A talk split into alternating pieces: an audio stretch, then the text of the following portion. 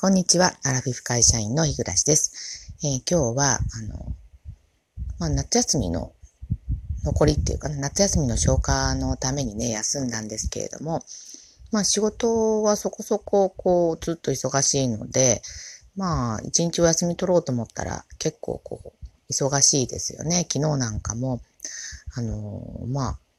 ちょっとサービス残業的な感じではありましたけれども、あの、定時よりもね、1時間遅く、えー、働いて、仕事してはもう、あの、退社したんですけれども、えー、なかなかね、こう、お休みが取れない理由はそればっかりでもなくって、あの、最近ね、あの、夫はずっと、あの、この緊急事態宣言下でですね、あの、えー、自宅で、あの、在宅ワークか、なんですよね、ずっと。で、あの、夫がずっと家にいるとですね、結局私が家にいても気が休、気が休まらないという言い方ちょっと悪いか。あの、まあ、自由にならない？まあ、自由にならないという言い方もおかしいか。そんな遠慮して暮らしてるわけじゃないのね。ただ、まあ、そうですよね。まず第一に、ラジオトークの収録ね、あの、せっかく休んだらラジオトーク、あの、収録したいなと思っても、まずそれができないのと、あと、あの、ラジオトークの、あの、皆さんのね、あの、配信されたものとか、ライブ配信とかにも、こう、自由に行けないと。まあ、なんせ私はね、あの、えー、黙って、あの、内緒にして、えー、この配信してますので、ラジオトーク自体の存在を知られたくないっていうのがね、まあ、まあ一番の理由なんですけれども、えー、ってな理由でですね、なかなかこのお休みが取れなくって。で、えっ、ー、と、先週もずっと一週間ね、あの、家にいたんですよ。えー、家で、うん、できる仕事羨ましいんですよね で、あの、で、夫に聞いたんですね。あの、次、あの、いつ出勤するのって聞いたんですよ、先週。そしたら、えっと、火曜日にね、久々出勤するの大いいなってか言ってたんですけど、で、あの、時々この、えっと、どういうんでしょう。あの、職場のこの、な、あの、割り当てとかの関係で、えー、出勤日が変わったりするので、えー、直前の昨日か。うん。えっ、ー、と、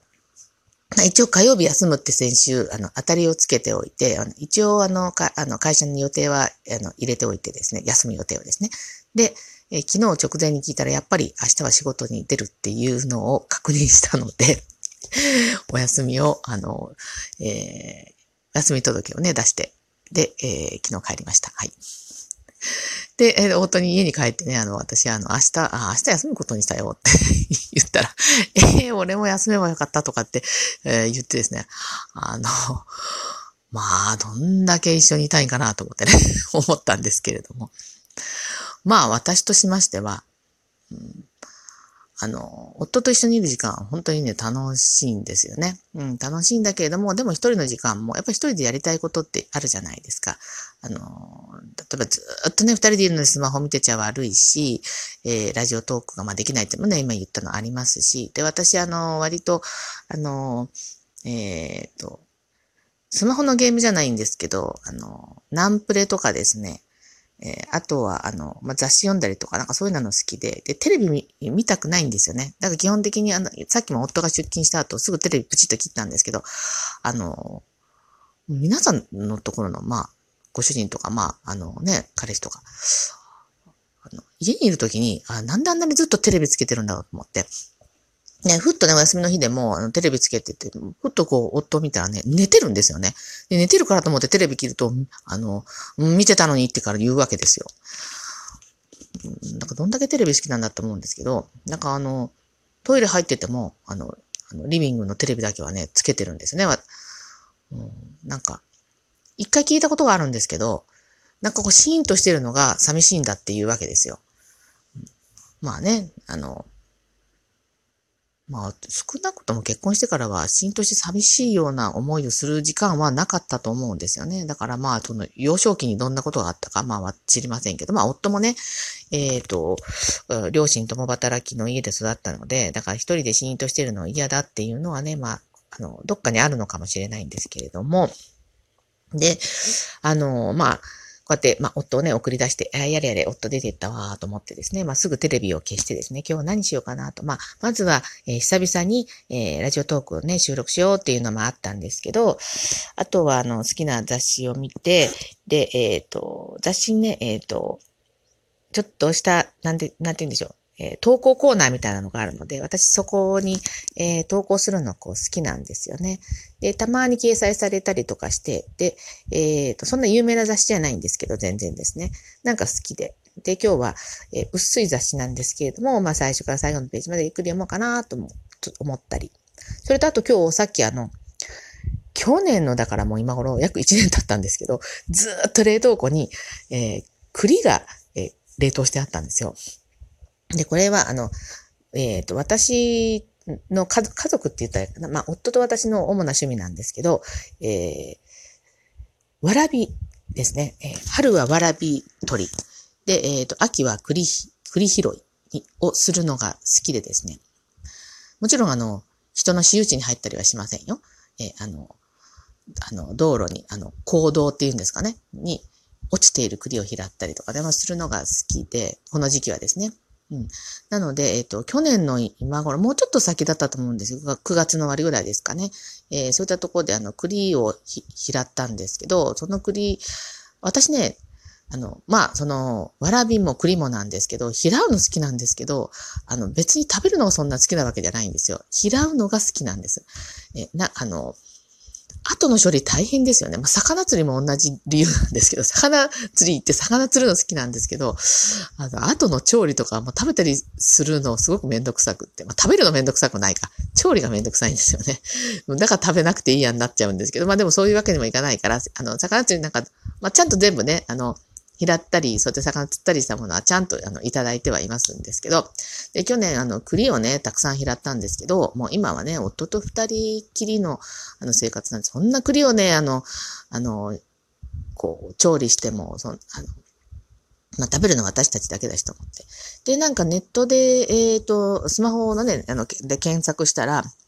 栗はあの、鬼側っていうの、外のね、そのままの状態で、あの、冷凍したら、後の処理がしやすくなるんだとか、中身がこう甘くなるとか、そういうことが書いてあったので、えー、洗ってですね、で、ジップロックに入れて冷凍してたんですよ。で、あと、その冷凍庫から出してボウルに入れてですよね、熱湯をかけると、鬼皮が柔らかくなって剥きやすいって書いてあったんで、でよし、私もそれしようと思って、それが ちょうど去年の今頃ですよね。で、あのー、冷凍してたんですけど、あどんどんどんどん、あの、日にちが経つのって早いですよね。あっという間に1年経ってしまって。で、ちょ、で、えっ、と、この前の土日の休みの時に、夫が、あの、そろそろ栗拾いに行く時期じゃないっても言ったわけですよ。まあ、スーパーに並び始めたのでね、店頭に。ただ、あの栗っていうのは多分路地物じゃないんじゃないかなと。まあ、ちょっと自然の栗がね、こう、あの、落ちて拾えるようになるのってもうちょっと先かなと思ったんですけど、ちょっと冷凍庫にある栗をね、あの、いかに言ってももう食べないとと思って。で、えっ、ー、と、先日ちょっと、えー、野菜の煮物をね、あの、作った時に、筑前煮か、作った時にちょっとクリームをね、あの、入れてみたんですけれども、ちょっと美味しかったので、で、今日はちょっともう、あの、意を決して、結構ね、ジップロック L サイズに1杯ぐらい冷凍してたので、で、あの、大きめの栗だけ今、あの、鬼皮剥いて、えー、っと、ボウルに入れてるんですよね。何にしようかな。栗だけ、えー、煮てもいいし、何かに入れてもいいし、とか、まあ今考えてる最中なんですけど、あとちっちゃい栗はもう剥くのがね、もう手が痛くなっちゃうので、えー、塩茹でしました。はい。で、まああとね、包丁であの半分に切って、で、えっ、と、スプーンでほじくって食べてもいいかな、というふうに思ってて、今、それをね、あの、済ませたところなんです。はい。で、あの、今日話しようと思ったこともほとんど時間がなくなったんですけれども、まあ今、あの、こうやってね、えっ、ー、と、時間も持て余してる、持て余してるっていうかな、うん、ちょっと前までは。だから、今三男坊が家出てって、えー、家出てってってね、あの、大学生になって、えー、今4年生ですから、えー、かもう3年とちょいかな、3年と半分ぐらいの間、夫と二人暮らしになってますけれども、まあそれまでって言ったら、あの、こういうあの、有給っていうのは、自分が何も予定ないけど休んでな、何かちょっと遊びに行こうかなっていうようなことで取ることなかったんですよね。まあ、大抵学校の行事が子供が病院行くとかですね。まあまあ自分が病院行くときとか体調悪いときはもちろん休んだんですけれども、何も用事がないのに休むっっていうような生活をしたことがなかったんですよね。で、えー、ここ近年、お休みはやっぱりね、あの、取らないといけないということで、たまに取るんですけど、取ったはいいけど、全然、あの、